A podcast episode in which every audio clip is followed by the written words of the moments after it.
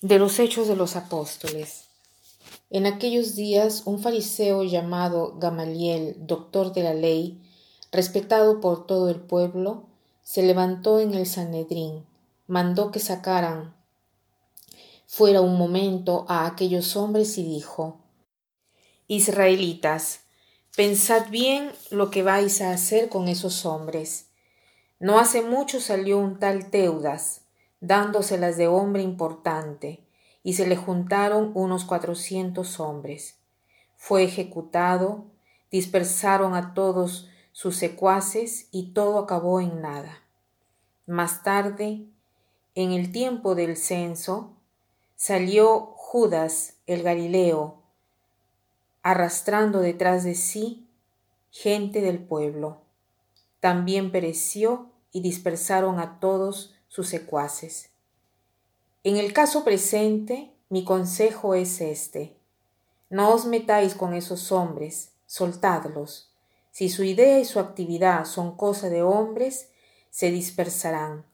Pero si es cosa de Dios, no lograréis dispersarlos y os expondríais a luchar contra Dios.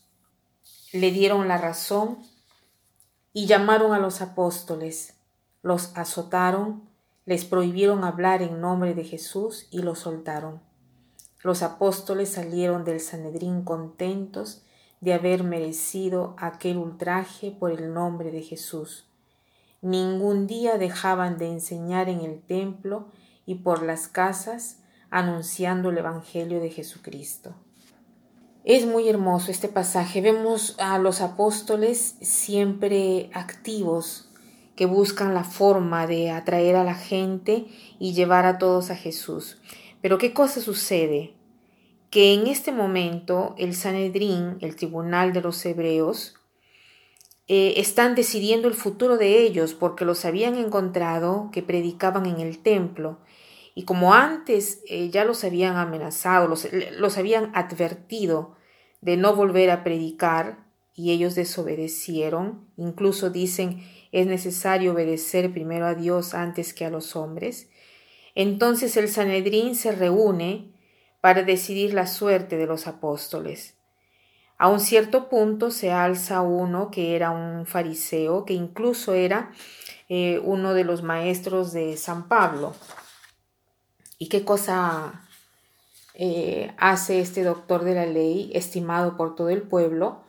Da un consejo muy apropiado porque dice, ustedes están tratando de ajusticiar a estos hombres, pero si lo que están diciendo, si lo que están haciendo, eh, no podrán ganar porque Dios es imbatible, es más, están amenazándose, combatiendo contra Dios. ¿Cómo es posible?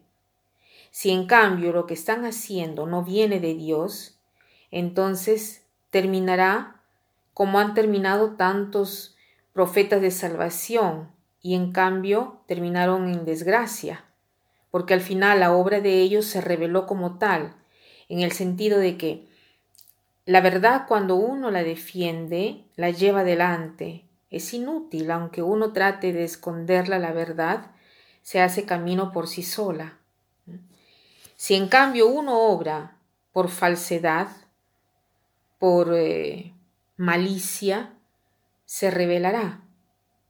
Este pasaje nos, nos hace entender que a veces nosotros mm, nos preocupamos por defender nuestro punto de vista, nuestra verdad.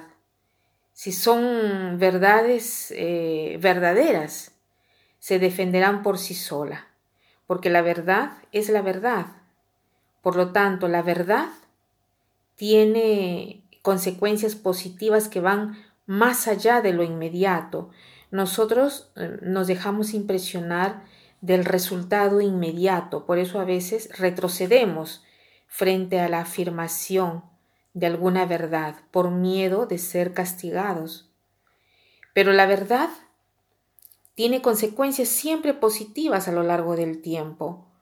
Por eso no debemos esforzarnos en considerar las consecuencias inmediatas, sino tratar de tener una mirada más amplia, más profunda. Tratemos de ver hoy en nuestra vida si eh, yo tengo miedo de defender mi verdad, tengo miedo eh, que se sobreentienda o que sea eh, perseguido porque doy mi parecer y, por lo tanto prefiero cambiar, prefiero abrazar otra, otra verdad. O estoy siempre preocupado eh, por defender la verdad, pero al mismo tiempo me preocupo que esta verdad sea sorprendida. No, no debemos tener miedo. La verdad es la verdad y tendrá consecuencias positivas a lo largo del tiempo. En cambio, la mentira es todo lo que se opone a la verdad y tiene una vida corta. Entonces no nos preocupemos, confiemos en el Señor y, y, sigamos también nosotros este consejo. Si una cosa viene de Dios, aunque fuera una inspiración que tengo en el día, entonces se cumplirá. Si no viene de Dios, al primer obstáculo caerá.